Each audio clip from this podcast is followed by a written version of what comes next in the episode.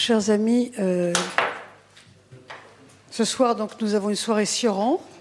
Et je crois que Bruno de Cessol, qui est passionné par Sioran, euh, a même des, quelques textes euh, nouveaux que vous vous les avez pas apportés, mais enfin, il va vous en parler. Et qui sont assez éloquents. Alors, Bruno de Cessol est écrivain et journaliste. Euh, et bon, voilà, juste pour euh, le présenter rapidement, il est en train d'écrire, et donc il écrit des, livres, des livres de toutes sortes, et en ce moment il est sur, euh, sur deux projets. un roman un peu orwellien qui retrace l'histoire d'une société de surveillance, un peu assez proche de la nôtre peut-être, et puis un essai qui qui montre un peu, une, qui fait une comparaison euh, ou peut-être euh, qui établit des liens entre la littérature et euh, la politique. Donc voilà, je, vous cède la parole en vous remerciant beaucoup. Merci.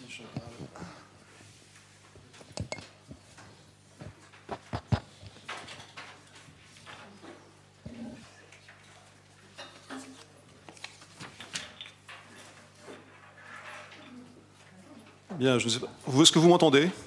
Correctement Jusqu'au fond Oui Il n'y a pas de problème de, son et de micro Bon, très bien. Euh, mesdames, Mesdemoiselles, Messieurs, bonsoir. Euh, merci d'être présents pour écouter cette causerie sur euh, un philosophe ou un écrivain assez légendaire et très paradoxal qui est Émile Cioran. vous me pardonnerez, j'espère, de commencer cette conférence ou cette causerie par une confession personnelle. Euh, j'ai découvert Sioran euh, vers la fin de l'adolescence. Euh, cet âge bête, disait Rimbaud, où l'on cherche sa propre identité à travers des modèles non consensuels, où l'on fréquente de préférence des chemins de traverse et où l'on est sensible au prestige de la révolte et aux effusions du lyrisme. Je ne me souviens plus exactement par, quel, par lequel de ces livres j'ai découvert sa pensée. Euh, c'était peut-être le, précis de décomposition, à moins que ce ne fût les syllogismes de l'amertume ou de l'inconscient d'être né. En tout cas, c'était un livre de sa période française, puisque les livres de sa jeunesse roumaine n'avaient pas encore été traduits en français.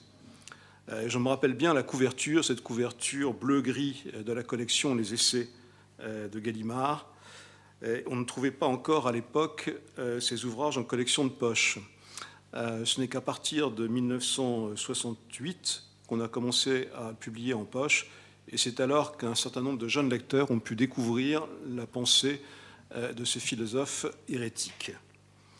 Euh, à cette époque, au moment où je l'ai découvert, c'était l'époque post-68 arde, rien ne pouvait être plus inactuel, plus intempestif que le style et la pensée de Sioran.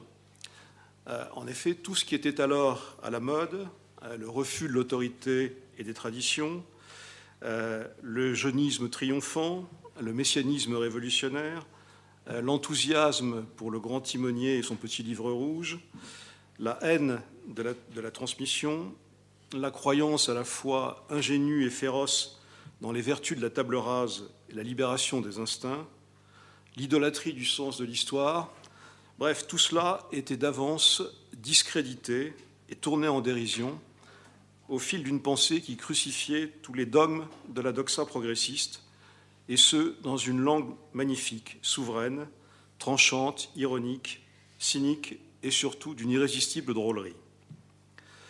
Comme j'étais, je suis toujours réfractaire par tempérament, porté par nature à pencher euh, du côté de l'esprit qui dit toujours non, j'avais trouvé en Sioran un maître dans l'art du désabusement et du doute frénétique.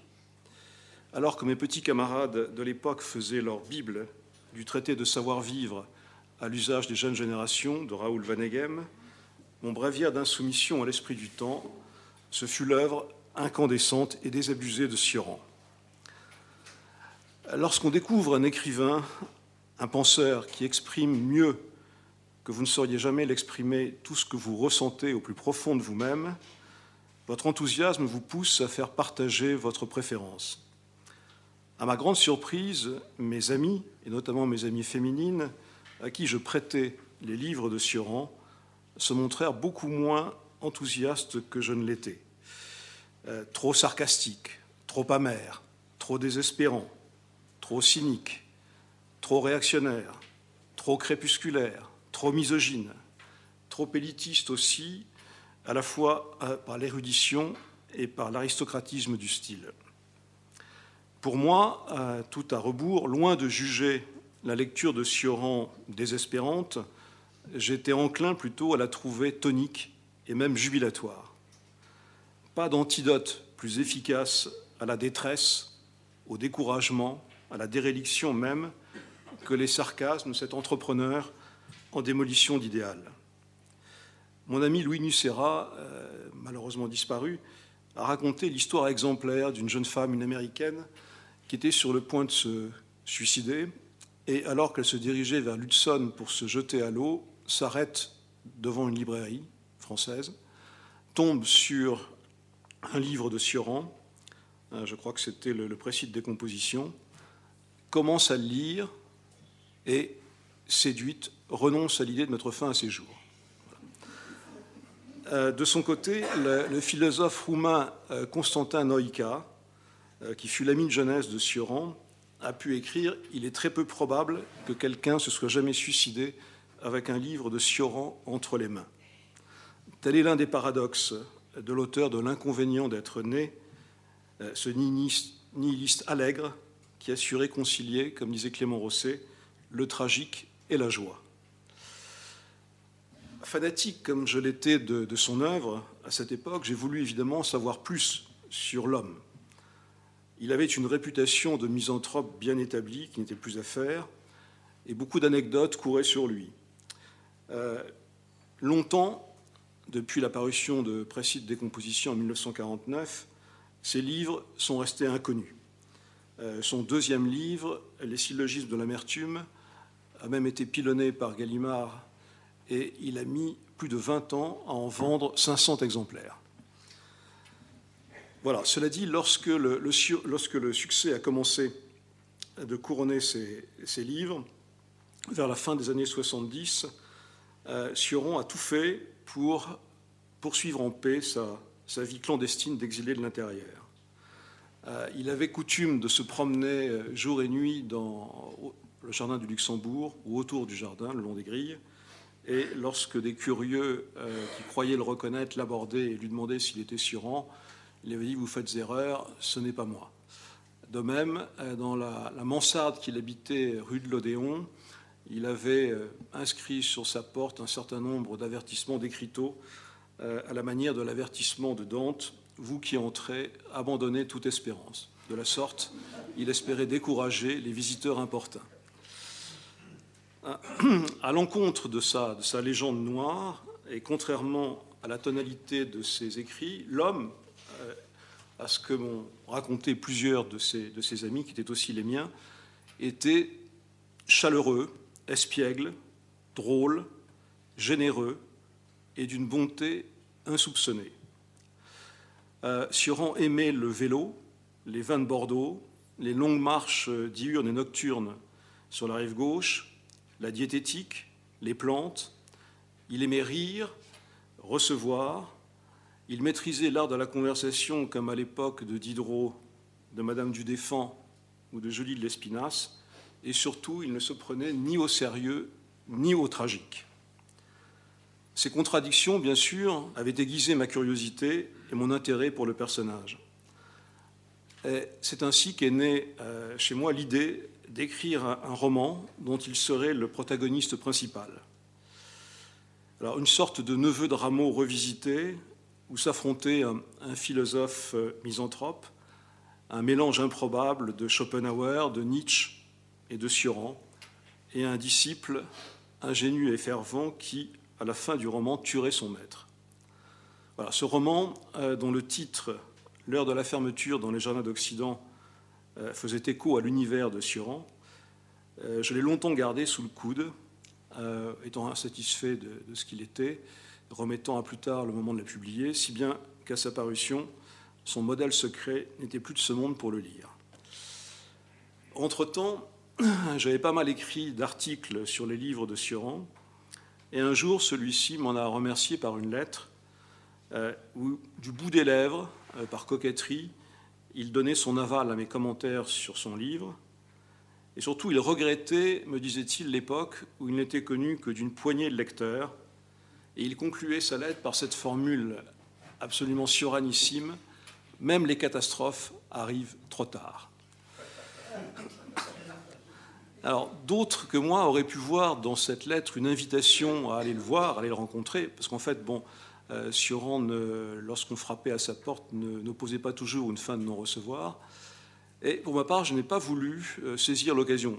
Sioran m'y invitait, puisqu'il me donnait non pas son numéro de téléphone, mais son adresse, donc rue de l'Odéon, pas très loin de l'endroit où j'habitais du reste et je n'ai pas voulu euh, saisir l'occasion de le rencontrer. Pourquoi? Pour plusieurs raisons. D'abord, euh, pour respecter son désir de solitude et de clandestinité. Et puis, euh, surtout, j'avais déjà écrit une bonne partie de mon roman, et je ne voulais pas que la réalité interférât avec la fiction. J'avais inventé un Sioran imaginaire, et celui-ci ne devait pas avoir de dette envers le Sioran réel, l'ermite de la rue de Tournon.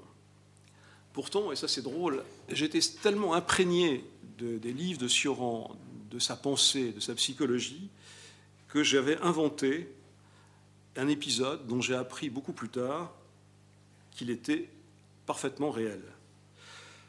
J'avais prêté à mon, à mon double romanesque de Sioran, que j'avais intitulé, j'avais baptisé Frédéric Stoff, Stoff étant l'inverse de Faust, bien sûr, une aventure amoureuse avec la petite amie de son disciple. Or, après la parution euh, du roman, j'ai reçu euh, une lettre d'une universitaire roumaine qui enseignait à l'université de Berlin. Et cette universitaire donc me faisait savoir que Sioran, euh, alors septuagénaire, s'était follement amouraché d'une jeune admiratrice allemande qui avait au moins 30 ou 35 ans de moins que lui. Euh, celle-ci lui vouait une admiration, euh, une amitié très platonique, alors que Sioran, en, Silène ou en Diogène transylvain, l'a pressé de s'abandonner à des étreintes beaucoup moins éthérées. Et euh, l'héroïne de cette aventure, Friedgard Thomas, si je me souviens bien, a publié en Allemagne un livre qui contient la correspondance amoureuse de Sioran livre dont elle avait expurgé, les passages d'un érotisme, paraît-il, torride. Voilà. Alors, je n'ai pas lu ce livre, je ne sais pas euh, comment était la correspondance amoureuse de Sioran, sans doute plus, euh, brillante que celle de François Mitterrand qu'on a exhumée récemment. ça, je ne l'ai pas lu. Euh, Oscar Wilde aurait trouvé dans cet épisode une ratification de son idée selon laquelle ce n'est pas l'art qui imite la nature, mais la nature qui imite l'art. Euh, pour ma part, j'ai trouvé un écho à, une épigraphe de Diderot que j'avais mis en exergue de mon roman et qui était Je vous y prends, Diogène a donc lui aussi dansé la pantomime, si ce n'est devant Périclès, du moins devant Laïs et Phryné. Phryné étant l'une des plus célèbres courtisanes de l'époque grecque. Euh, que conclure de cela? Euh, je dirais, humain, trop humain, Sioran, euh, qui confessait dans Le Bréviaire des Vaincus, un de ses livres de son époque roumaine, Le monde pleure en toi la cassure de son éternité et les passantes te rendent fou. Comment apaiser un déchirement aussi douloureux Mais au fond, n'est-ce pas par ces contradictions, par ces incohérences, ces ambiguïtés, euh, je dirais même son démon socratique, qu'un penseur suscite l'attachement de ses lecteurs. Pour ma part, je suis enclin à le croire. Après 30 ans euh, d'insuccès et d'obscurité, c'est avec écartèlement, en 1979, que Sioran accède enfin à une certaine notoriété. Pour son malheur. Pourquoi? Parce qu'en France, il n'y a pas de succès, euh, si modeste soit-il, qui ne provoque le ressentiment et la malveillance, particulièrement dans le milieu intellectuel. Qu'on en juge par les différents noms d'oiseaux dont Sioran fut alors affublé. Les voici. Pervertisseur de la jeunesse, démoralisateur public, resquilleur de l'apocalypse, prophète du suicide collectif et des temps concentrationnaires, et enfin ultime coup-pied de l'âne posthume, complice du nazisme et de l'antisémitisme. Pour ma part, je me souviens d'une discussion que j'avais eue avec Louis Powell, qui dirigeait alors le Figaro Magazine, et Powell, qui se voulait euh, écrivain autant et plus que journaliste, m'avait dit en parlant de Sioran avec un, petit sourire de dédain euh, Pour moi, Sioran, c'est davantage un homme de lettres L-E-T-R-E-S qu'un homme de lettres L-E-T-R-E. E. Voilà. Bon mot, certes, mais purement gratuit. Euh, il faut reconnaître que ces critiques, Sioran les avait en partie provoquées. J'ai tout fait, concédait-il, pour susciter des malentendus, des jugements ingénieux et séduisants mais infondés. Les autres portent d'habitude un masque pour se grandir, moi pour me diminuer. Et comment ne pas songer en lisant cela à Nietzsche, qui lui aussi aspirait à la fois à être incompris et, reconnu. Qui donc se dissimulait derrière le nom de Sioran et les deux initiales mystérieuses EM de son prénom? Alors le premier initial, E, correspond au prénom d'Émile, qui était le prénom que son père lui avait donné. La seconde initiale correspond au prénom roumain de Mihai, qu'il a traduit par Michel. Et en fait, euh, Sioran trouvait que Émile Sioran, ça ne sonnait pas très très bien. Euh, et euh, lors de l'apparition de son premier livre, il est entré dans la librairie Galignani, je crois, et il est tombé sur un roman de l'écrivain anglais Edward Morgan Forster, avec les initiales EM Forster. Il a trouvé que c'était très chic, les initiales EM. Voilà. Et il a décidé de se baptiser désormais EM Sioran, sans préciser davantage la nature de son prénom. Dès la, parution de son premier livre, c'était en 1949, précis de décomposition, et dès que la singularité de son ton, le brio de ses aphorismes, l'éclat de son style euh, attirèrent l'attention de la critique, Sioran prit le parti singulier de se dérober à la curiosité publique, de refuser honneur et distinction, de ne jamais s'abaisser à se prostituer. Bref, de vivre dans le Paris du XXe siècle comme Diogène dans son tonneau, avec pour compagne d'élection la solitude, la pauvreté et la paresse. Pour Sioran, euh, qui était un bon balkanique, la paresse, en effet, était une vertu et non pas un défaut. Et cette vertu, il l'a cultivée tout au long de sa vie, puisqu'il a écrit en tout et pour tout une vingtaine de livres, ce qui est assez peu euh, au vu de la longue vie qu'il a, qu'il a eue et il a en fait relativement, peu écrit. Il se préféré se abandonner à la, à la nonchalance, euh, aux promenades, à la, lecture et à la discussion. Surtout, on ne l'a jamais vu à la télévision, on ne l'a jamais écouté à la radio, on ne l'a jamais lu dans les journaux, pas une tribune à se reprocher. On ne l'a jamais vu dans une foire aux livres, on ne l'a jamais vu à une séance de signature où les écrivains, tels des caniches de salon, font le beau pour recueillir le suffrage de Madame Michu. Jamais enfin, après qu'il eut accepté en 1950 le prix Rivarol, il l'a accepté pour une seule raison, c'est qu'il crevait de faim à l'époque. Il avait besoin de la modeste récompense du prix pour manger. Jamais donc, après, le prix Rivarol, il ne devait accepter euh, les autres prix que des jurys voulurent lui décerner. Et parmi ces prix, il en, était de considérables, notamment le prix Paul Morand, qui était euh, un des prix les mieux dotés de l'Académie française, et Sioran a eu le, courage et le mérite de le refuser. Euh, cette probité sans, sans, concession ni défaillance, très peu de ses contemporains peuvent en témoigner. Il y a bien sûr Julien Gracq, euh, qui a refusé le prix Goncourt. Il y eut aussi Samuel Beckett et Henri Michaud. comme par hasard, c'était les deux seuls amis célèbres que Sioran eut durant sa vie à Paris. Étranger à Dieu, à la police et à lui-même, Sioran vécut donc retiré et discret comme jadis les solitaires de Port-Royal, dans de modestes hôtels de la rive gauche, puis euh, dans une mansarde de la rue de l'Odéon, euh, jusqu'à Euh, dont on a voulu le chasser à plusieurs reprises. Et lorsque Sioran a accédé à un petit peu de notoriété, donc lorsque son propriétaire lui disait Enfin, monsieur Sioran, ça fait des années que là, je ne peux pas vous refuser que j'augmente votre loyer. Et Suran disait, écoutez, si vous voulez me chasser, je ferai appel à la presse et je dirai dans la presse ce qu'il en est. Et son, logeur, à chaque fois, acceptait de continuer à l'héberger. Euh, chose aussi assez, drôle à signaler, euh, quand il est arrivé en France, donc pour faire une thèse de doctorat à la Sorbonne, a bénéficié d'une carte d'étudiant.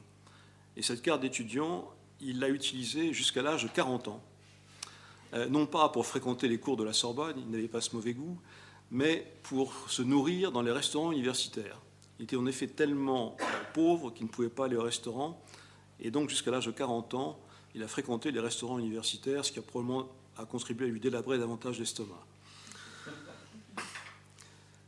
Euh, que faisait-il? Donc il, il fréquentait de préférence des spécimens de ratés exemplaires, et il, euh, il fréquentait les cafés. Et il disait qu'il vadrouillait à travers les jours comme une putain dans un monde sans trottoir. Magnifique image. Partagé entre l'idée sans cesse caressée et sans cesse différée du suicide et sa curiosité d'esthète pour tous les crépuscules, à commencer par le sien. Voilà. Et ce moderne péripatéticien euh, fut jusqu'à bout jusqu'au terme de sa vie fidèle à sa promesse de ne pas se réussir. Comment comprendre cette forme d'intransigeance? Comment comprendre cet exil métaphysique? En fait, il faut remonter aux années de jeunesse de l'écrivain. Pour un orgueilleux comme Sioran, ah, ce fut un calvaire que de s'avouer ressortissant d'un petit pays sans grande histoire ni grand destin qui s'appelait la Roumanie. Je suis roumain, écrivait-il, en vertu du fond d'auto-humiliation présent dans la condition humaine.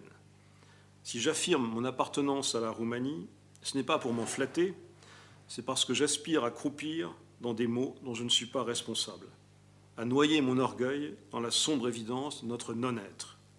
C'est vous dire le peu de, le peu de cas et le peu d'estime qu'il faisait de son pays natal. Il y était né euh, dans une province qui est la Transylvanie en 1911 alors que la, Transylvanie appartenait encore à l'Empire austro-hongrois. Donc euh, cette région, cette province fut hongroise avant d'être rattachée à la Roumanie par les traités de Versailles après la Grande Guerre. Il était né dans une petite ville qui s'appelle Razinari et dont la, légende prétend qu'elle fut fondée par Attila, ce qui ne pouvait que séduire cet amateur de monstres qu'était Sioran. Razinari euh, resta pour lui le paradis terrestre de l'enfance où il jouait au foot dans les cimetières avec les crânes des morts.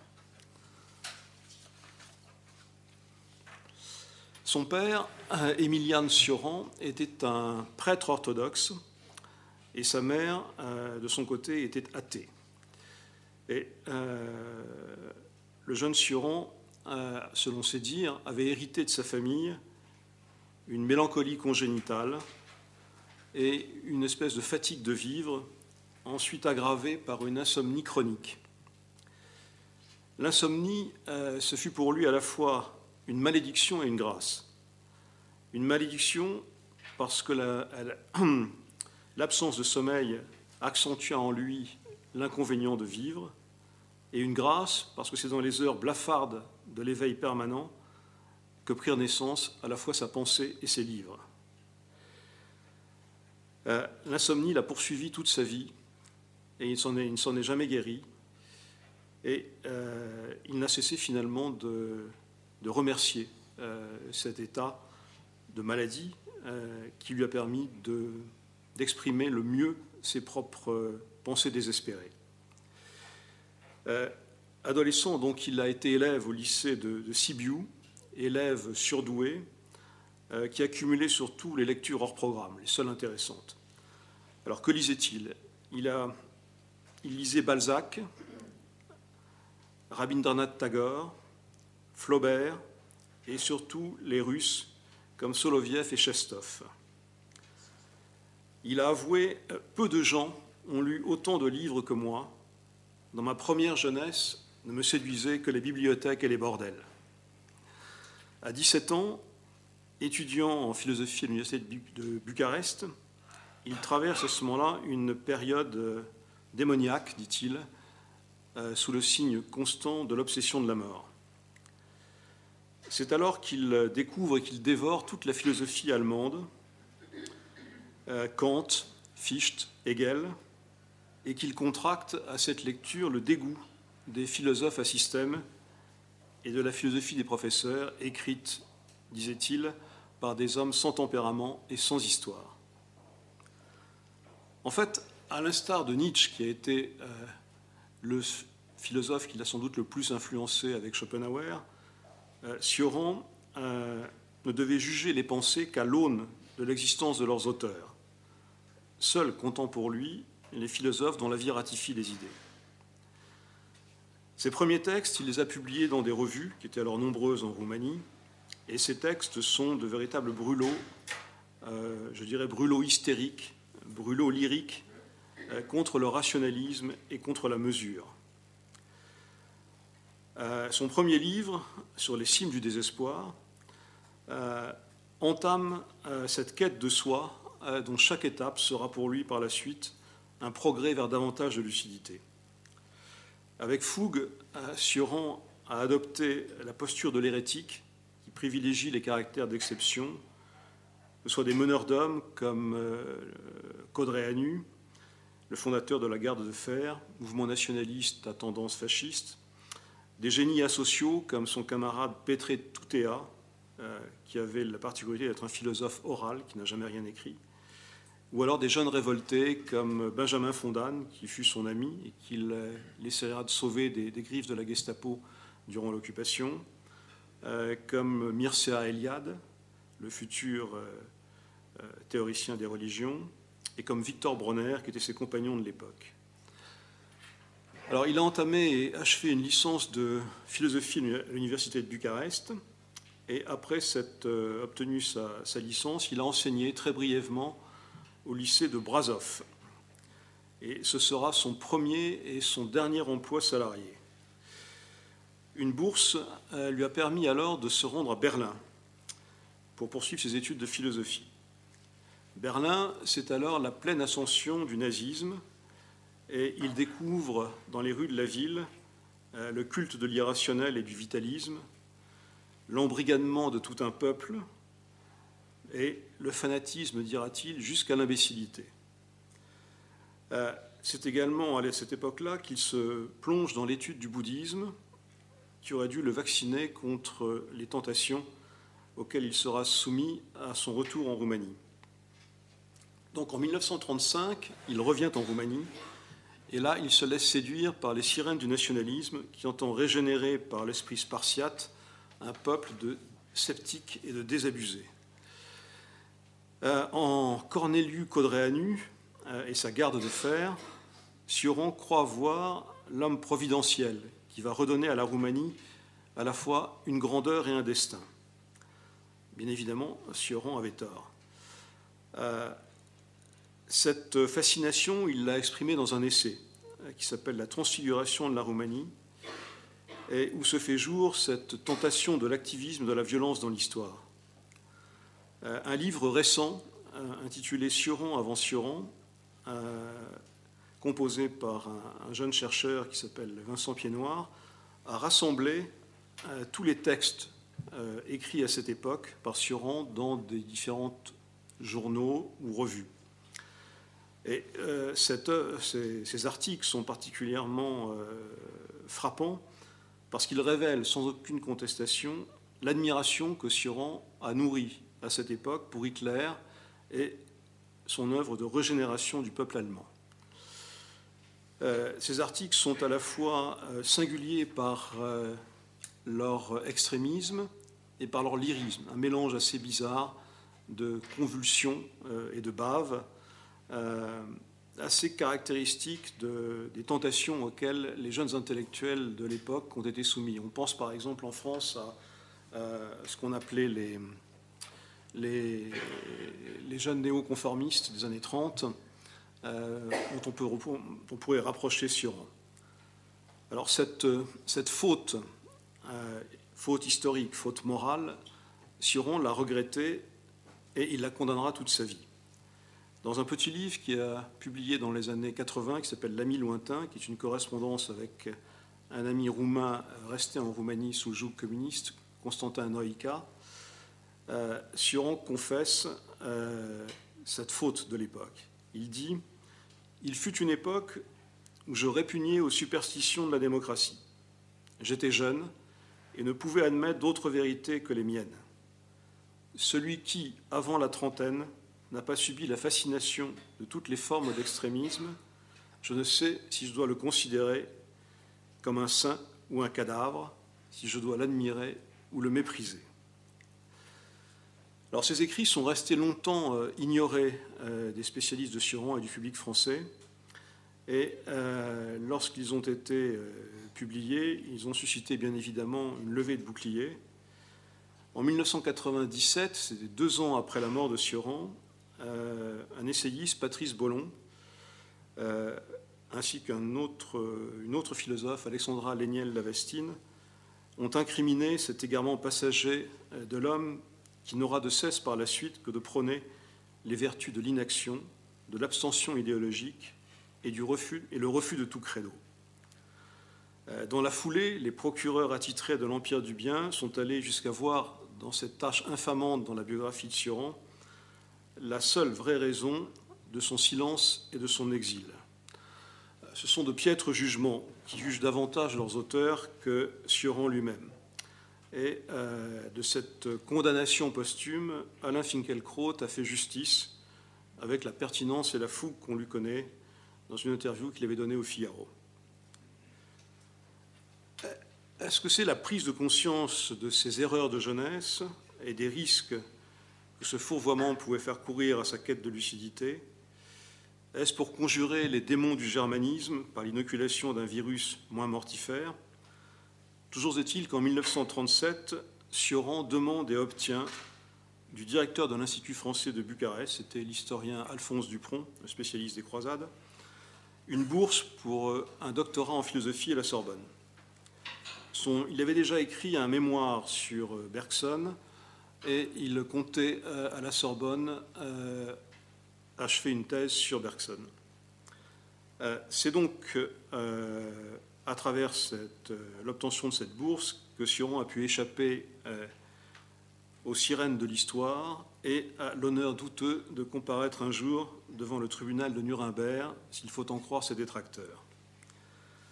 Plus tard, Sioran écrira S'il veut préserver une quelconque dignité spirituelle, l'homme doit négliger le statut de contemporain. Euh, et c'est ce statut de mécontemporain euh, pour reprendre une épithète euh, appliquée à Peggy, que Sioran s'est appliqué à être fidèle. Tout au long de, sa vie, il fut un perpétuel inactuel, presque une voix posthume. Bien sûr, quand il est arrivé en France, il s'est empressé de ne pas fréquenter la Sorbonne et il n'a jamais achevé la thèse sur Bergson qui qui devait en principe lui permettre de rester en France. Euh, non, plutôt que de fréquenter l'université et d'écrire, Sioran a préféré euh, circuler en France à vélo. Il a traversé euh, toute la France à bicyclette. Il l'a fait plus tard pour le, même type de voyage à vélo en Grande-Bretagne, en Suisse et dans d'autres pays. il a également fréquenté à cette époque les auberges de jeunesse et c'est ainsi qu'il a appris à connaître intimement euh, sa, patrie d'adoption, dont il devait illustrer un peu plus tard la grande tradition des moralistes, comme La Rochefoucauld, Vauvenargues, Chamfort ou Joubert. Durant la guerre, entre 1940 et 1944, dans une chambre de l'hôtel Racine, dans le 6e arrondissement, Suran compose son sixième et dernier livre en roumain le bréviaire des vaincus. Euh, sous les, rutilements ultimes du lyrisme balkanique, on peut voir déjà percer l'aspiration à la clarté française. Ce bréviaire s'achève sur ce credo d'un athlète de la désillusion. Je cite Réussiras-tu à étouffer le destin négatif qui te tenaille? Jamais. Extirperas-tu le mal qui calcine ton souffle? Nullement.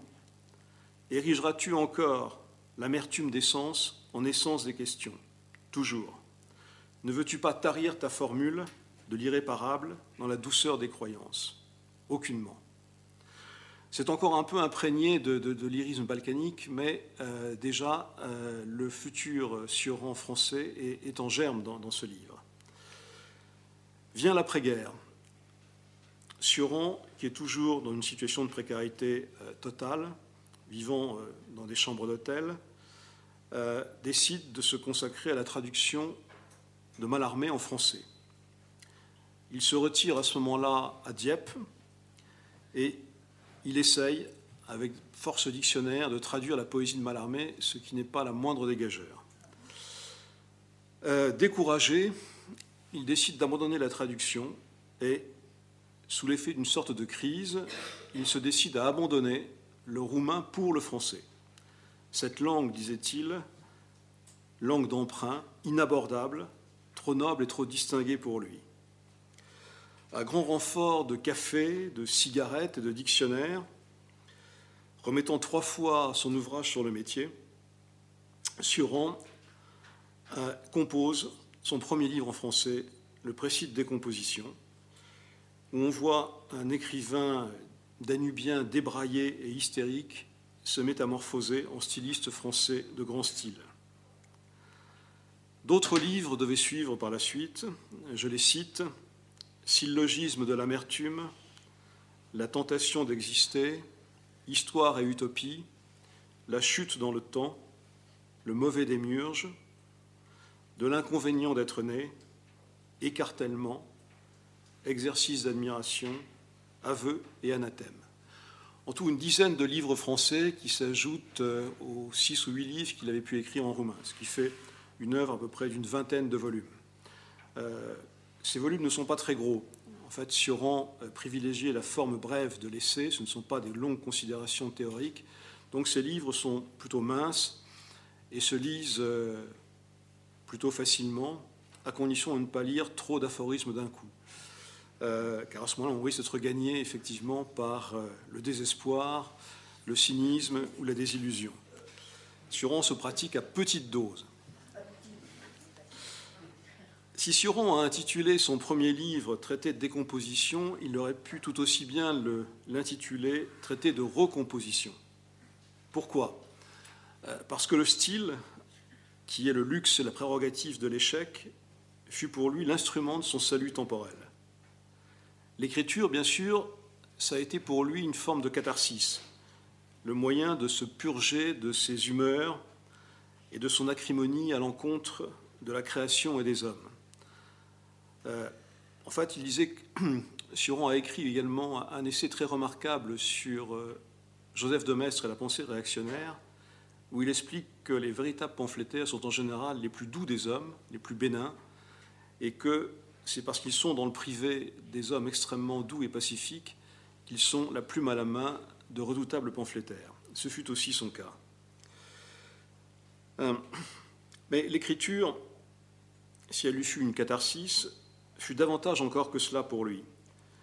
En fait, en adoptant le français, cette langue corsetée, disciplinée et subtile, tellement contraire à ses instincts et à son tempérament, Suron s'est plié à une sorte d'ascèse salvatrice. Alors que certains de ses détracteurs, ils sont quand même assez nombreux, ont vu dans son œuvre des jeux avec les mots, euh, une sorte de virtuosité gratuite, une sorte d'Hamlet jouant avec des, crânes. Bref, une manière d'escroquerie. J'y vois plutôt une sorte d'échelle de Jacob, par laquelle l'écrivain est passé du stade esthétique au stade éthique et au stade métaphysique. Vous savez, ce sont ces fameux trois stades évoqués par Kierkegaard, le stade esthétique étant le premier, et devant être suivis dans l'ordre de la connaissance par le stade éthique et le stade métaphysique. Et je pense que Sioran, pour Sioran, euh, le stade esthétique s'est confondu avec le stade éthique et avec le stade métaphysique. Je dirais que c'est par le style que Sioran s'est sauvé, et c'est par lui que son œuvre est autre chose que le commentaire lyrique, commentaire lyrique de notre déchéance. Euh, c'est par lui qu'il est davantage qu'un somptueux traité de savoir mourir à défaut de savoir vivre. C'est par lui qu'il est plus qu'un chant du cygne pour une Europe défunte. Bien loin de fournir en fait une justification théorique à l'esprit de démission et de renoncement, euh, l'œuvre de Sioran me semble une invitation paradoxale au dépassement du nihilisme, qui nous montre que l'on peut rire joyeusement au bord des gouffres et qu'au désir raisonnable de mourir, il faut sacrifier même la mort, car, disait Sioran, se débarrasser de la vie, c'est se priver du plaisir de s'en moquer. En 1987, lassé de ravauder le linceul de l'ecclésiaste, après avoir changé de désespoir comme de chemise, Sioran choisit de ne plus écrire. En fait, peut-être déjà euh, ressentait-il les premiers symptômes de la maladie d'Alzheimer qui devait l'emporter. Euh, frappé par cette maladie, euh, il quitte ce monde en 1995, un monde qu'il avait accablé de ses anathèmes, mais dont il disait qu'il est un enfer dont chaque instant est un miracle. 16 ans après sa disparition, en 2011, son œuvre a obtenu la consécration suprême de figurer dans la collection de la Pléiade, ce panthéon des écrivains élevés à la dignité de classique. Alors, peut-on considérer Suran comme un classique? Et à quel titre? Euh, Suran est-il un philosophe ou un essayiste? Un moraliste ou un styliste? Un philosophe pour les écrivains ou un écrivain aux yeux des philosophes? Lui qui, dans sa jeunesse balkanique, avait follement aimé la philosophie, lui qui avait connu l'ivresse du concept et le vertige totalitaire du système, a brûlé ce qu'il avait adoré. Clair défroqué, il a converti, selon son ami Constantin Noïka, son amour des idées en amour du verbe et du discours. En fait, Suron aimait à se définir comme un philosophe d'occasion, un penseur de circonstances. Et euh, en cela, il se rapproche terriblement de Nietzsche, le philosophe euh, qui l'a probablement le plus influencé. Comme lui, Sioran a privilégié la forme brève, l'aphorisme, qui est rebelle à toute systématisation. Plus encore que Nietzsche, il a élevé la coexistence des contraires comme discours de la méthode, enclin à épouser toutes les causes et à s'en dissocier en même temps. En fait, pour cet intermittent de la santé et ce permanent du doute, seules les sensations sont à l'origine des idées. En ce sens, la pensée ne saurait être que l'enregistrement des variations météorologiques de l'esprit, des vérités transitoires et des sensations éphémères. Ainsi, sa philosophie, fluctuante au gré de ses humeurs, incline-t-elle tantôt vers le stoïcisme, tantôt vers le scepticisme, tantôt vers le nihilisme Le tempérament, écrivait-il, constitue ma seule doctrine et le caprice des heures mon seul savoir. En fait, s'il est un titre parmi toute l'œuvre de Sioran qui pourrait résumer sa pensée à la fois contradictoire et paradoxale, ce serait écartèlement. Écartelé, Sioran l'a été toute sa vie, il l'a été euh, dans sa pensée, il l'a été dans ses attitudes, il l'a été dans ses positions successives envers les grands thèmes de sa philosophie, l'histoire, la politique, la liberté, l'utopie, Dieu et la religion. Parmi ces paradoxes, je ne retiendrai que le dernier. On a pu qualifier Sioran de mystique sans Dieu, de stylite sans colonne, de Chestov sans la foi. Euh, dans toute son œuvre, et c'est une, des rares constantes de son œuvre, avec le, désespoir et la désillusion, Sioran a accablé Dieu et sa création de blasphème. Mais en même temps, il n'a cessé d'exprimer sa fascination pour les saints, tout en fréquentant assidûment les mystiques, euh, de Maître Eckhart à Thérèse d'Avila. Mais malgré cette succession de blasphèmes, euh, je n'en citerai qu'un tout sans Dieu est néant, et Dieu n'est que le néant suprême. ces blasphèmes, en fait, est-ce qu'ils ne trahissent pas une sorte de théologie en creux? Je dirais qu'on ne blasphème bien que ce qui, à la fois, vous attire profondément et vous révolte. Et ce néant suprême euh, dans lequel euh, Sioran voyait Dieu, euh, je serais tenté d'y voir en fait le pérenne foyer de nostalgie de ce mystique bloqué que fut Sioran. Un mystique, un mystique raté ou manqué, dévoré par le regret du paradis, sans avoir jamais connu, disait-il, un seul accès de foi, et qui chercha dans la musique la voie d'accès à une autre forme de transcendance. Euh, parmi les aphorismes de Sioran les plus célèbres, il en est deux euh, que je ne résiste pas à citer. Le premier est Dieu ne sait pas tout ce qu'il doit à Bach. Et le second, encore plus beau, Bach, échelle de larmes sur laquelle gravissent nos désirs de Dieu. Voilà, c'est sur cet ultime paradoxe que j'aimerais conclure en vous remerciant de votre attention.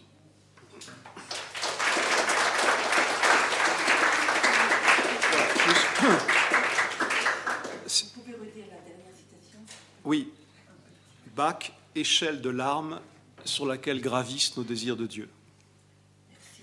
Je vous en prie. Très bien. Si maintenant, si vous avez. Oui. Non, non, mais je non, non si vous avez peut-être maintenant d'autres questions. Vous remercier et je vous laisse, euh, je vous laisse avec les, questions. Là. Très bien. Bah, je, je répondrai avec plaisir si je peux y répondre à vos questions.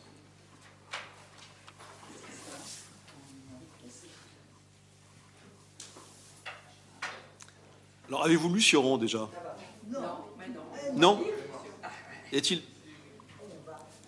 Parmi vous, la plupart d'entre eux, la plupart d'entre vous n'ont pas lu Sioran. Donc c'est une découverte pour vous. Bon, bah, j'espère vous avoir euh, invité à le, à le lire et le découvrir. Vous y trouverez de grandes jubilations et de grands plaisirs. Oui Vous avez évoqué, euh, j'ai lu Sioran. Ah, vous avez lu Sioran, très bien. j'ai lu Sioran, euh, que j'ai découvert grâce à, Michel Pollack, il y a une trentaine d'années. Oui, absolument. Une émission de télévision à l'issue de laquelle il citait assez régulièrement Sioran. Oui. Euh, ce qui m'a poussé à lire un livre, et puis deux, et puis, et puis trois. Mhm.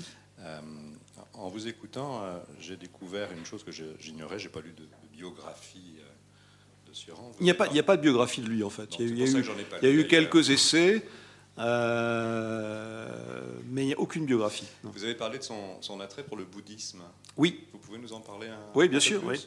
Et puis, j'avais euh, une, deuxième sous-question. Euh, j'ai lu il y a l'été dernier un ouvrage, je crois, de Nancy Houston, oui. que vous connaissez sans doute, peut-être sur les professeurs du désespoir. Oui. Où, en essayant de me souvenir de, de cet ouvrage, euh, où elle cite certain nombre de penseurs depuis le Moyen Âge jusqu'à aujourd'hui, qui sont des, hommes, alors les traite de manière, euh, on va dire, assez sarcastique, des penseurs qui ont une vision noire de la vie, et alors, essayent de leur trouver comme point commun qu'effectivement, c'est des hommes qui n'aimaient pas la vie, qui avaient des problèmes relationnels avec leur mère, et qui n'ont jamais eu, pour aucun d'entre eux, d'enfants. Euh, qui est une de ces explications pour lesquelles ils n'aimaient pas la vie, c'est le cas également de Sioran.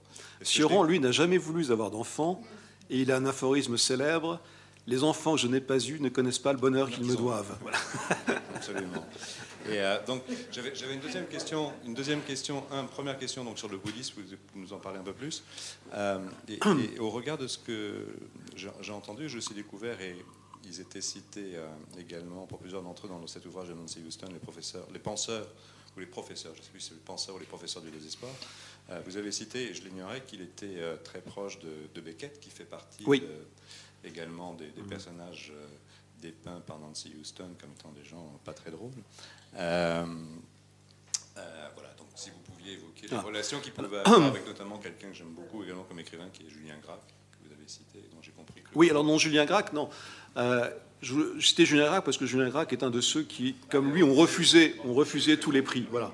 Euh, comme, comme euh, Beckett et comme, euh, et comme Michaud, qui ont été, eux, des amis proches de, de, Sioran durant sa vie parisienne et française. D'accord, alors le bouddhisme. Alors le bouddhisme, je pense que Sioran a, découvert le bouddhisme à travers la lecture de Schopenhauer, qui a été le premier philosophe en France à faire découvrir avec Hartmann le bouddhisme au XIXe siècle. Et lorsqu'il se trouvait à Berlin, au moment où il a obtenu cette bourse pour poursuivre ses études de philosophie, il s'est plongé à ce moment-là dans l'étude du bouddhisme, peut-être par euh, euh, réaction contre l'hystérie nazie de, l'époque. Le bouddhisme, en fait, euh, a représenté pour lui une sorte d'idéal. En fait, c'était une, une, religion sans Dieu et sans dogme. Et dans cette religion sans Dieu et sans dogme, Sioran voyait un substitut à, l'absence de foi qu'il avait vis-à-vis de la religion chrétienne. Euh, le bouddhisme représentait une forme, en fait, de. L'idéal de renoncement du bouddhisme euh, aboutissait à euh, une forme de sagesse triste et désabusée. Et Suron a essayé de se raccrocher à cette sagesse devant la marée du, désespoir et des désillusions. Mais, comme il l'a dit de lui-même, Suron a toujours été un éternel candidat au renoncement sans pouvoir renoncer. Et donc il a fini par abandonner euh, le bouddhisme. Euh, et en fait, il n'est resté fidèle euh, comme consolation métaphysique qu'à la musique, et notamment à Bach. Voilà pour le bouddhisme. la seconde question. La relation avec Beckett. La relation avec Beckett, oui. en fait, Sioran n'a aimé fréquenter que des gens qui étaient comme lui, des, solitaires et des exilés de l'intérieur. Parmi eux, il y avait Henri Michaud et il y a eu Beckett. Et on sait que Beckett était un grand taciturne, un grand silencieux. Euh, et Sioran, à mon avis, devait, devait parler pour deux. Sioran, euh, en fait, si Sioran écrivait si bien le français, un français si magnifique, c'est qu'il n'a jamais réussi à maîtriser à l'oral euh, la diction française. Il avait un accent roumain à couper au couteau, et il était parfois extrêmement difficile de le comprendre quand il s'exprimait. Donc son œuvre a été pour lui la revanche de son échec à l'oral, si je puis dire. Voilà. Euh, je pense que... Euh, alors je n'ai rien lu de Beckett euh, évoquant sa relation avec, avec Sioran. de Sioran lui-même, je n'ai pas lu grand-chose sur Beckett. Je sais, je sais par des, amis qui, qui fréquentaient Sioran comme Gabriel Masneff ou Roland Jacquard, qu'il euh, voyait assez régulièrement euh, Beckett. Mais je ne sais rien de plus que, cela.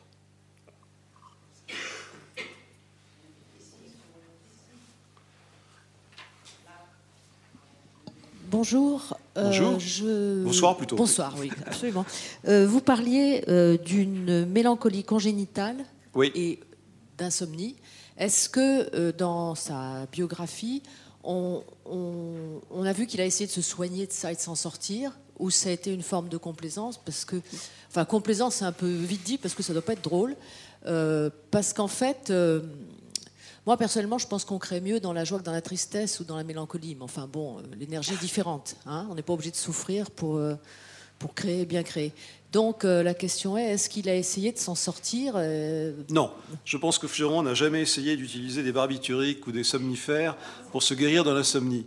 Non, il a, il cultivé, il a soigné son insomnie comme un, asthmatique peut soigner son asthme, comme euh, un malade qui chérit sa maladie, chérit sa maladie. Euh, l'insomnie, en fait, il l'a beaucoup accablé d'épithètes diverses, mais il lui a su gré euh, de lui avoir permis, en fait, d'écrire et de composer. C'est dans ces moments de, de non-sommeil, d'éveil permanent, explique-t-il, que naissaient euh, ses idées, ses pensées et une bonne partie de ses livres. Donc Sioran s'est montré euh, très complaisant envers la maladie, je crois. Voilà, comme. Euh, à la mélancolie. Non, la mélancolie, il dit qu'il l'a hérité de sa famille, c'était dans les gènes familiaux, que sa famille était une famille de mélancoliques, que lui-même a hérité de cette, euh, malédiction. Bah, malédiction, là encore, oui et non. toute l'attitude de Sioran a toujours été euh, d'épouser une cause et puis de s'en séparer et de s'en dissocier, de pratiquer l'alternance, la coexistence des contraires. Donc Sioran pour tous les événements qui ont marqué sa vie, Suron s'est montré à la fois positif et négatif. Il les a à la fois, il s'en est plein et en même temps, il leur, en a su gré. même chose pour, pour les écrivains qu'il a, qu'il a, qu'il a fréquentés et qu'il a aimés il est assez frappant. En fait, il y a deux sortes d'écrivains qu'il a aimé et fréquenté. Il a, écrit ça dans Exercice d'admiration. Euh, d'une part, il y a des écrivains qui, étaient pour lui absolument inconcevables par leur adhésion à l'existence, leur approbation du réel. Euh, et ça, ces écrivains-là, il ne pouvaient pas les comprendre. Donc ces écrivains le fascinaient. Et un autre type d'écrivain qui le, qui, qui le fascinait, euh, étaient euh, à rebours ceux qui étaient les plus proches de lui. Mais curieusement, il en a assez peu parlé. il n'y a pas de, dans l'exercice d'admiration, aucun texte n'est consacré ni à Schopenhauer, ni à Nietzsche, ni à Chestov. pourquoi? Parce que, et là aussi, Nietzsche pratiquait le même genre de choses. en fait, il, il avait à la fois de la gratitude et de la haine pour les écrivains et les penseurs qu'il avait influencés.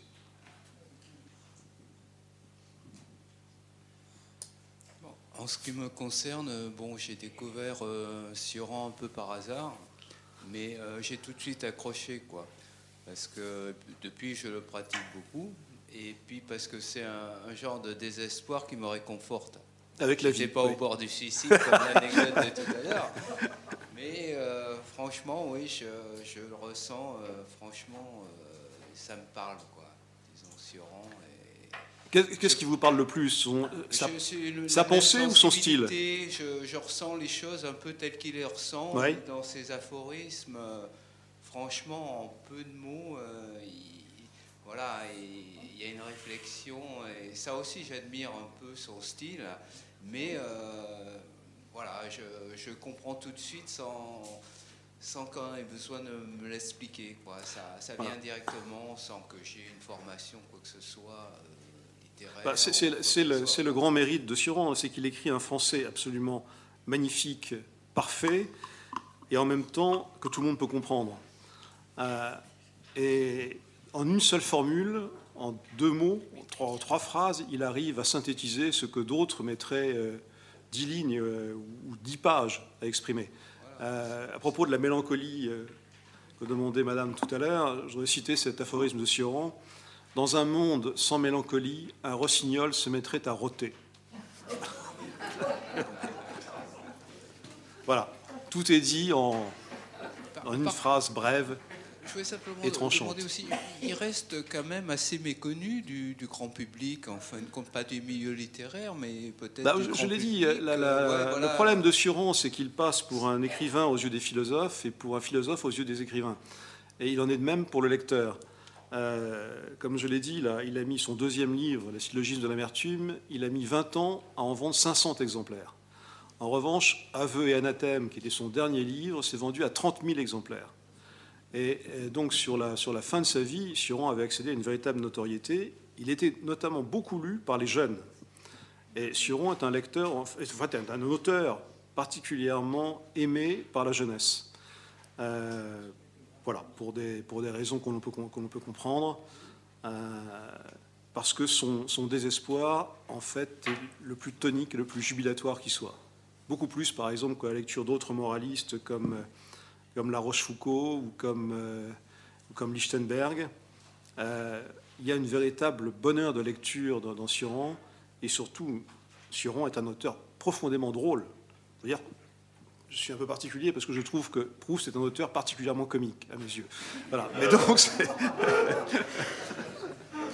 mais on vient, pas, pas, pas malgré lui. Mais...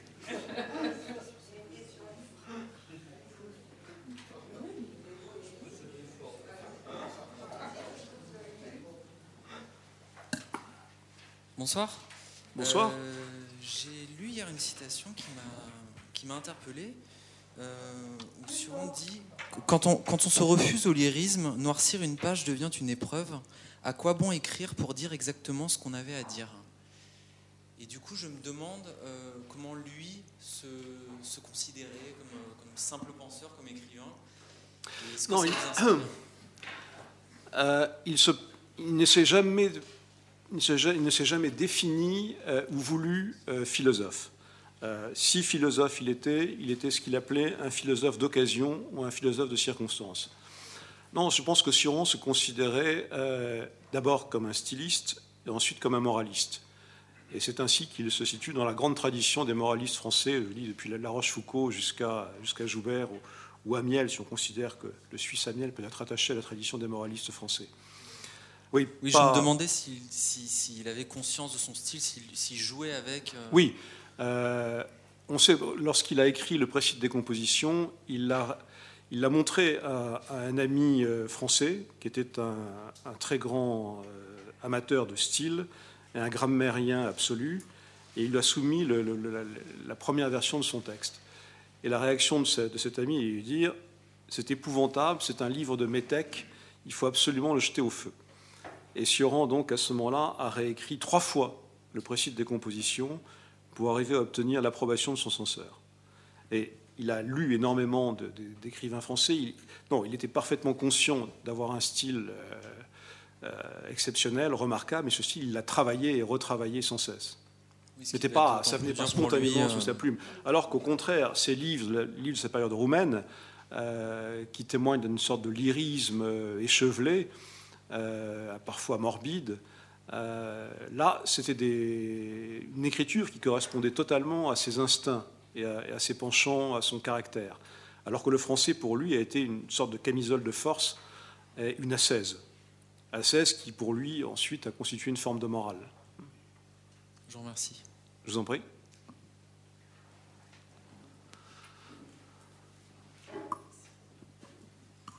Justement, vous avez peu parlé de son attitude vis-à-vis de la culture française et vis-à-vis de la pensée française par rapport à son identité roumaine. Vous avez touché un mot sur le malheur d'être né roumain. Roumain, oui. Vous avez suggéré une forme de complexe d'être humain, complexe d'infériorité. Et en catimini, vous avez suggéré une sorte euh, d'élection de la culture française chez lui, euh, que vous avez euh, décliné un peu pour dire qu'arriver à ce style français de nom métèque était une forme de francophonie choisie, en quelque sorte. Est-ce que vous pouvez en dire plus? Euh, est-ce qu'il est y avait le bonheur chez lui d'être français, si on peut parler de bonheur de chez Sioran Alors, comme toujours, tout est, tout est, paradoxal chez Sioran. La France, il la, il la connaissait euh, alors même qu'il était en Roumanie. D'abord, il a été élevé dans une région de Roumanie, la Transylvanie, où l'allemand était une, sorte de seconde langue. Donc Sioran, euh, quand il était jeune, a pratiqué l'allemand et jusque sur le tard de sa vie, il a continué à lire à écrire en allemand. Et il pouvait écrire en allemand parfaitement. Alors il est étonnant qu'alors qu'il pouvait... On comprend qu'il ait pu refuser d'écrire en roumain, qui était une langue pour lui d'un pays de seconde zone. Il aurait pu choisir l'allemand, puisqu'il avait une grande admiration, qu'il a longtemps pratiqué la philosophie et les écrivains allemands. Et finalement, il a choisi le français. Alors pourquoi? Euh, Parce qu'à mon avis, euh, s'il avait choisi d'écrire en allemand, cela aurait accentué en lui euh, les tendances qu'il récusait, notamment sa propension au lyrisme, sa propension au fumeux, tout ce qu'il y avait chez lui d'excessif, de, démesuré, l'allemand l'aurait accentué. Et s'il a choisi le français, d'abord, la Roumanie à l'époque était un pays où le français était une langue de culture. Tous, les Roumains cultivés connaissaient, parlaient français. Il y avait des librairies françaises à Bucarest. donc, il connaissait le français il a, cela dit, ça a été, un choix, euh, et un choix parce que c'était une difficulté pour lui, je pense. Euh, sur la France, il a écrit des choses horribles. Euh, il a écrit un petit livre sur la France qui était une exécution en règle de l'esprit français, du comportement français, enfin un véritable, véritable pamphlet. mais là encore, ça relève de cette attitude très, très nietzschéenne à la fois de, de décrier et de louer la même chose. Euh, une fois arrivé en France, euh, dans les années donc, euh, après 1937, il a appris à aimer la France en la parcourant à pied, à vélo, en fréquentant les auberges de jeunesse, les cafés, etc. Et c'est pas en fait la, trivialité du quotidien qu'il a aimé la France, beaucoup plus que par la fréquentation de ses écrivains, de ses auteurs ou la fréquentation des universités. Voilà, donc il est parvenu ensuite. alors il se considérait à la fois comme probablement le plus étranger des Parisiens quand il était à Paris, et en même temps, il, a, il en voulait à la France en fait de l'avoir enraciné dans un lieu. Lui qui était au fond un nomade de l'esprit, la France était pour lui un havre et en même temps un enfer. Parce que la France l'a attaché à un lieu particulier, qui était Paris notamment, qu'il détestait et qu'il adorait à la fois.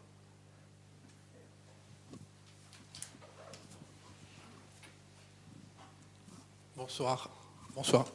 Bonsoir. J'ai découvert Suran il y a 5-6 ans, grâce euh, sur les, euh, sur les du désespoir. Oui. Euh, j'avais juste entendu parler. C'est un livre, son livre roumain, ça. C'est un livre de la ah, période roumaine. Oui. vous me l'apprenez, donc je ne savais pas. Je crois que c'était une de ses premiers livres, justement, qui avait été écrit. Non, Celui des Soirs, c'est un livre de l'époque roumaine. Je suis tombé dessus un peu par hasard. J'avais juste entendu plus ou moins parler du nom et j'ai vu tout de suite que c'était pas un roman, donc euh, je l'ai acheté tout de suite. Et euh, Vous savez, lorsque Précide des compositions est, sorti, certains critiques ont cru que c'était un traité de physique. Voilà. Ah, au-delà de, au-delà du contenu, on a quand même des titres qui sont euh, magnifiques. On est tous d'accord là-dessus. Une éloquence euh, parfaite. Donc j'en ai lu, j'en suis à mon quatrième. Là, j'ai fait les cimes, euh, principes de décomposition, l'inconvénient d'être né. Et là, je suis en train de faire le, dernier qu'il a écrit, Écartèlement. c'est ça, oui. Aveu et anathème, je crois, le dernier. pardon, celui d'avant alors. Écartèlement. Écartèlement, c'est ça. En fait, j'ai juste une question toute simple. compte tenu de l'époque où il est né, où il a commencé à écrire, compte tenu que c'était un élève surdoué, ça je ne le savais pas, vous les avez appris. Euh, euh, des circonstances, euh, moi je suis pas, comment dire, moi je suis d'une génération, on est né avec beaucoup de choses de quoi nous stimuler, on va dire. À l'époque c'était plus les livres, on va dire. je, vais essayer d'être assez, assez simple. Juste j'ai une question toute simple, comment peut-on écrire sur les cimes du désespoir, même si on a beaucoup lu avant, quand on a 22 ans? Moi, c'est une vraie question que je me pose. Alors, à un moment, je me suis dit, ce mec, il est tellement mystique que ça se trouve, vu qu'on l'a jamais vraiment vu, vu qu'il n'y a pas de, vraiment de photos de lui qui circulent, vu, qu'il a toujours voulu euh, s'isoler. je regrette de ne pas avoir de photos de Sion à vous montrer. Oui. Ouais, je ne sais même pas à quoi il ressemble. Je me suis dit, ça se trouve, euh, il a fait croire qu'il a écrit à 22 ans, mais en fait, il l'a écrit plus tard. Parce que je juste, même si on. Il a, écrit ça au milieu des années 30, on a 22 ans, on écrit ça c'est très bien écrit, c'est magistral et en plus, on, comprend très bien, c'est facile à lire. Et puis surtout, c'est, euh, il n'est pas là en train de nous raconter des vérités ou quoi que ce soit, mais on en apprend beaucoup. Et effectivement, je, conseille à quiconque qui soit un peu déprimé de lire Suran, ça marche très très bien. Comment vous pouvez-vous expliquer C'est une vraie question, elle paraît peut-être un peu bizarre, mais comment on peut écrire ça à 22 ans comme ça Parce que Suran, en fait. on rentre vraiment, vraiment dans le chaos de l'âme, quoi. C'est vraiment quelque chose. Euh, c'est étonnant, quoi. Suran, en fait, est né mélancolique. Et il a été dès, l'adolescence une sorte d'Hamlet des Carpates, si je puis dire. Euh, durant sa jeunesse, quand il fréquentait, au lieu de fréquenter les terrains de foot, il jouait, aussi, il jouait avec les crânes des morts dans les cimetières. Voilà, quand il avait euh, moins de 10 ans. Si vous voulez. Donc je pense que c'était, c'était en lui. Alors peut-être y avait-il dans sa famille un gène particulièrement morbide, euh, lui-même l'incrimine plus ou moins quand il dit qu'il a hérité de sa famille la mélancolie. Euh, il y avait donc probablement ce gène euh, morbide en lui, et ça a été accentué terriblement par ce qu'il dit être par l'insomnie. Voilà. non, je pense qu'on a certains de ses détracteurs ont, accusé en fait d'être une sorte d'escroc, de, resquilleur de l'apocalypse ou d'escroc du néant. tout ce qu'il a écrit en fait, dérivé directement de ses sensations, parce que les idées dérivaient de ses sensations. Et donc tout ce qu'il a écrit est marqué du sceau de la, sincérité la plus totale. Il n'y a, pas, a pas de jeu chez lui, ce n'est pas un jeu littéraire avec des thèmes euh, particuliers. C'est marqué du sceau de la sincérité la plus totale.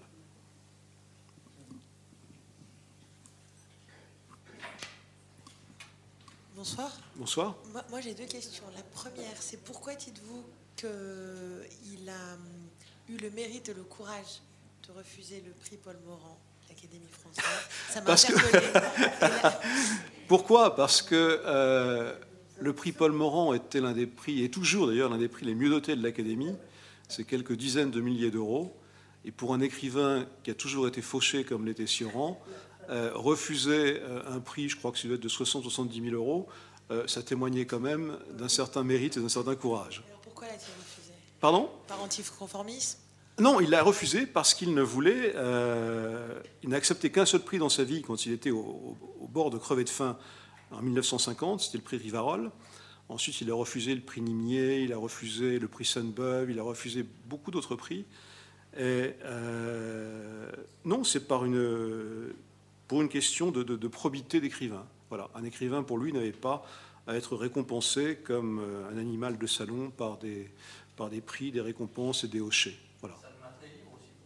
Et surtout, c'était effectivement sa liberté totale. Ouais. Bien sûr, ouais. ouais. Il n'a jamais, jamais voulu se prostituer, il n'a jamais voulu s'abaisser à demander quoi que ce soit. Ce qui sous-entend que vous accepteriez, vous, le prix Paul Morand.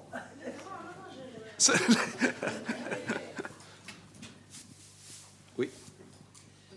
Oui, euh, je veux juste transmettre quelque chose. Ma mère euh, a connu Sioran dans l'époque des, auberges de jeunesse. Ah et elle disait toujours euh, elle a toujours lu Sioran, et elle disait il faut lire Sioran tous les jours, ça fouette l'énergie, mais une phrase suffit. Absolument. Je suis entièrement d'accord avec, avec votre mère.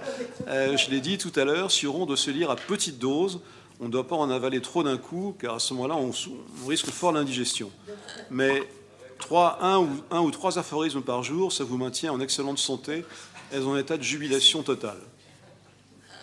moi j'avais une question. Est-ce que par contre, vers la fin de sa vie, ce serait pas un peu embourgeoisé? Parce que j'ai cru comprendre qu'il vivait avec une femme. Oui. Et il aurait, parce que j'ai vu ça sur un, une très bonne euh, documentaire, une vidéo, je passe sur sur sur internet, on trouve facilement. Et euh, d'ailleurs, je n'ai pas trouvé comme vous qu'il était inaudible. Il parle, il parle, il est très très, enfin on le comprend très bien quand il parle français. Mais alors, il a vécu donc avec cette femme et il aurait eu cette, cette phrase, peut-être que j'ai mal euh, mal écouté à ce moment-là disant euh, quand on vit avec une femme qui, gagne sa vie, contrairement à moi, c'est un peu, on est un peu dans un système de prostitution. C'est pour ça que c'est votre phrase disant qu'il ne s'est pas prostitué, etc. Euh, ça, m'a fait ça me fait un peu réagir là-dessus. Est-ce que vous avez des éléments à nous donner là-dessus? En fait, vous, vous, me demandez si, si Chiron a été un gigolo. C'est ça, bah, Et si ce ne serait pas un peu bourgeoisie à la fin de sa vie, justement, pour avoir cette vie finalement assez. Euh, non, en fait, il a, il a connu euh, la compagne de sa vie qui s'appelait Simone Bouet, qui est morte plusieurs années après lui, et qu'il a accompagnée durant, toute son existence, était, professeur, était agrégé d'anglais. Et Siron l'a connu à l'époque où, en arrivant en France, il a suivi non pas des, cours de français, mais des cours d'anglais.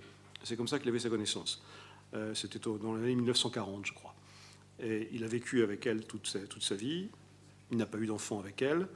Euh, est-ce qu'il a vécu à ses crochets? D'une certaine manière, euh, à l'époque où il ne gagnait pas un sou, oui, sans doute, oui.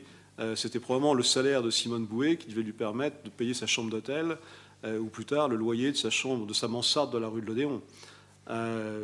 sur la fin de sa vie, Sioran probablement les, ces livres se vendant bien, quelques dizaines de milliers d'exemplaires euh, pour, ce dernier livre, je pense que Chiron a pu rembourser la dette qu'il avait contractée envers sa compagne. Euh, d'ailleurs, celle-ci a créé un prix, un euh, pardon, une bourse Sioran, ou un prix Sioran, bourse Sioran, je crois, qui est donc dotée par les droits d'auteur des livres de Sioran. Et cette bourse ou ce prix est remis, je ne sais plus si c'est tous les ans ou à des intervalles plus éloignés, mais c'est un prix très très bien doté. Voilà. Donc euh, voilà, Suron a pu rembourser, je pense, sa dette. Oui, moi je voulais juste dire, euh, dire un mot. Euh, dans, les années, dans les années 70, euh, j'avais une grand-mère assez âgée euh, avec laquelle je, que j'emmenais euh, se promener dans le jardin de Luxembourg. Et il y avait toujours Sioran au pied de la statue de Catherine de Médicis. Et ma grand-mère me disait Regarde ce poète romain qui ne fout rien de la journée, payé par l'État français à ne rien faire. Et, c'est, marrant. J'ai toujours l'impression, quand même, quand on lit les textes de Sioran, par exemple, quand on lit ces textes sur la France dont vous parlez, les textes qui s'appellent Barbarie, tout récent, là, par exemple, Mhm. Quand il, décrit la France, euh, c'est absolument extraordinaire l'analyse qu'il fait. Enfin, on a l'impression, si vous voulez, d'un gâchis, d'un type effectivement très paresseux et qui, s'il avait mieux employé son, talent et son génie, on aurait peut-être tiré plus de profit. Enfin, moi, c'est l'impression, c'est toujours l'impression que j'ai eue. Ben, et, dernière chose, est-ce que c'est est-ce que c'est Sioran ou est-ce que c'est Dali qui a dit je n'aurai pas d'enfants, les fils de génie sont tous des crétins? Non, c'est pas Sioran. Ah, c'est pas je pense que non, je pense que c'est Dali. Et... on reconnaît assez bien la mégalomanie de, Dali dans cette, dans cette phrase. Sioran était plus modeste, je pense. Ouais. Euh, je pense que la, la, grande littérature, la haute littérature est le fruit de l'oisiveté. Et si euh, a cultivé la fainéantise, en fait, c'était pour en tirer les fruits de l'art. Voilà. Euh, pour lui, la, paresse, la nonchalance, c'était des vertus balkaniques qu'il a transposées dans, le, dans la culture française, en fait. Voilà. Mais c'est très balkanique, effectivement. Il n'avait pas le culte du rendement et de l'effort du tout. Voilà. Et peut-être que la forme aphoristique qu'il a choisie euh, correspondait certes à sa forme de pensée, mais aussi peut-être parce que c'est une grande économie de mots et d'efforts, de, mots en tout cas. Voilà, la forme brève. Là aussi peut-être une forme de paresse et, de génie. Euh, moi, j'ai découvert Sioran euh, en découvrant les formes brèves et euh, La Rochefoucauld, euh, Chamfort, etc. Donc pour moi, il fait partie de cette euh, grande famille, et avec évidemment ses particularités. Mais je voulais vous poser une question. A-t-il conservé ou a-t-il eu des contacts avec les deux autres grands Roumains exilés, Eliade et Ionesco? Et Ionesco, absolument. il y a une photo prise dans les années 60, je crois que c'est sur la... je crois que c'est sur une place de la, de la rive gauche, où l'on voit donc Sioran en compagnie euh, d'Eliade et de Ionesco. Eliade, il l'avait connu dans sa jeunesse donc à, Razinari et à, Bucarest, et il s'était lié avec lui à ce moment-là. Euh, lorsque Eliade est venu en France, ils, se sont vus très régulièrement. Euh, Ionesco, je pense qu'il l'a connu donc à Paris, et Ionesco donc est devenu un ami très très proche. C'est avec Ionesco notamment qu'il allait se promener régulièrement au Luxembourg. Euh, il y a une anecdote d'ailleurs assez, drôle. Euh, Suran euh, se, balade avec Ionesco dans l'île du Luxembourg et Suran démolit la création pendant une heure sans, arrêter. Et Ionesco le, quitte, rentre chez lui, est complètement découragé, salite, et lui téléphone le lendemain en disant Mais comment tu te sens, toi? Suran se dit Mais en pleine forme Hein ah bon Parce que tout ce que tu m'as raconté hier, ça m'a tellement déprimé que je me suis mis au lit que je suis malade. Voilà. Donc ça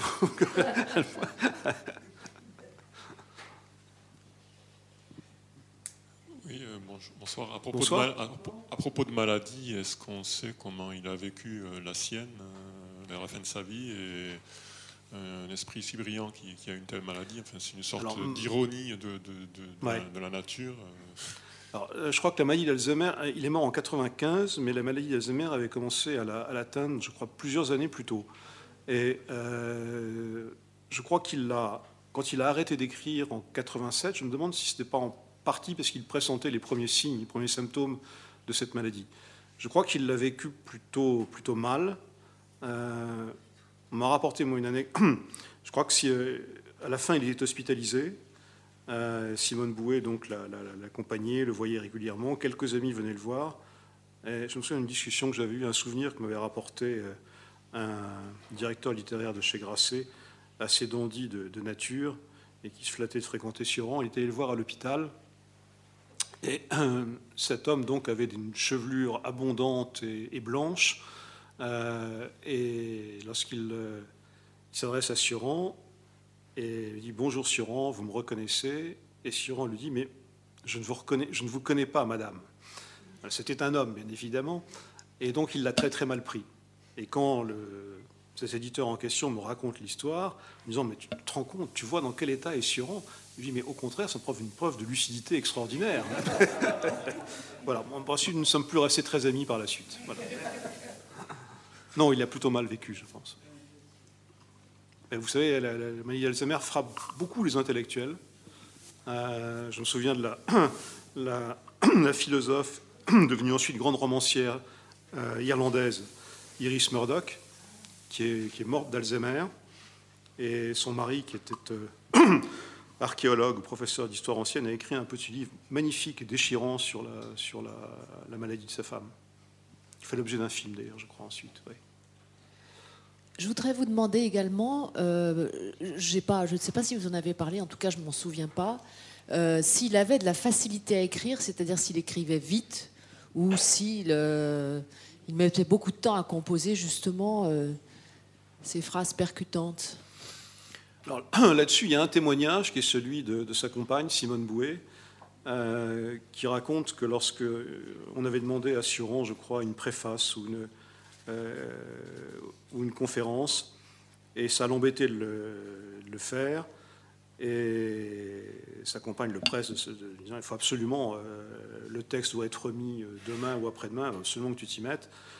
Et Suron dit bon, ok, j'y vais. Et il part dans un coin de la pièce, il prend un,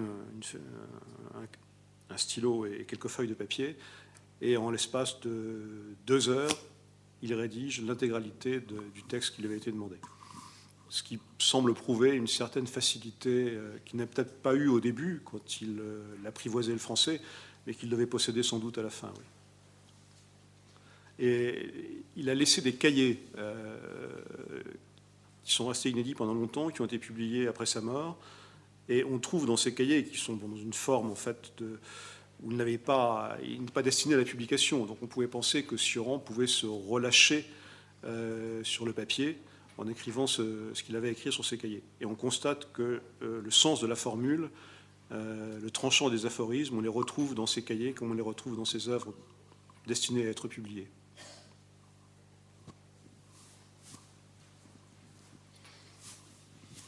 Vous avez évoqué euh, au départ sa, relation avec les écrits de, Nietzsche, de Schopenhauer. Est-ce que Heidegger était un, un, personnage important pour lui? Alors, je me suis posé la question, parce que lorsque Sioron était à Berlin, il me paraît invraisemblable, alors qu'il entreprenait des études de philosophie, invraisemblable qu'il n'ait pas eu connaissance d'Heidegger. Euh, dans les années 30, Heidegger en Allemagne, c'est difficile de, le méconnaître quand on faisait de la philosophie. Alors, je n'ai trouvé qu'un seul témoignage dans une lettre de Sioran à, son frère ou un de ses amis de, jeunesse de Roumanie. Euh, Sioran dit qu'il n'a jamais rencontré Heidegger et qu'il l'a peu lu. Et il dit qu'il a été dégoûté par la façon dont Heidegger écrivait. Et notamment, euh, voilà. Donc c'est le seul témoignage qu'on ait d'une relation éventuelle entre, entre, entre Sioran et Heidegger. Il ne l'a pas rencontré et il a été rebuté par la lecture de sa, de sa prose. Oui, euh, bonsoir. Bonsoir. Euh, dans la perspective de ce que vous venez de dire, est-ce que quand il était à Paris, euh, Suran a eu des relations avec l'existentialisme, euh, Sartre, Camus, etc. Non Aucun. Aucun. Euh, là-dessus, il il a écrit des phrases assez sévères. Il considérait Sartre comme un histrion et comme un escroc de la philosophie. Voilà. Donc il n'a eu non, aucun, aucun rapport, aucune relation avec l'existentialisme. Voilà. Aucun.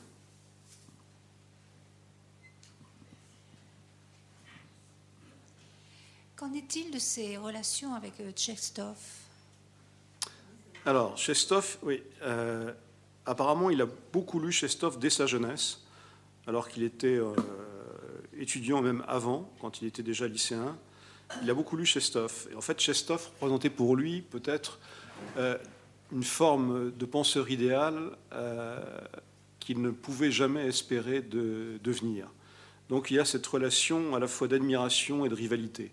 Euh, il l'a lu, mais Chestov avait euh, pour lui euh, la chance ou la disgrâce d'avoir la foi, ce que lui ne pouvait avoir, d'où cette relation ambiguë, paradoxale, avec un auteur qu'il a admiré, qu'il a pratiqué, mais qui représentait pour lui un idéal impossible à atteindre.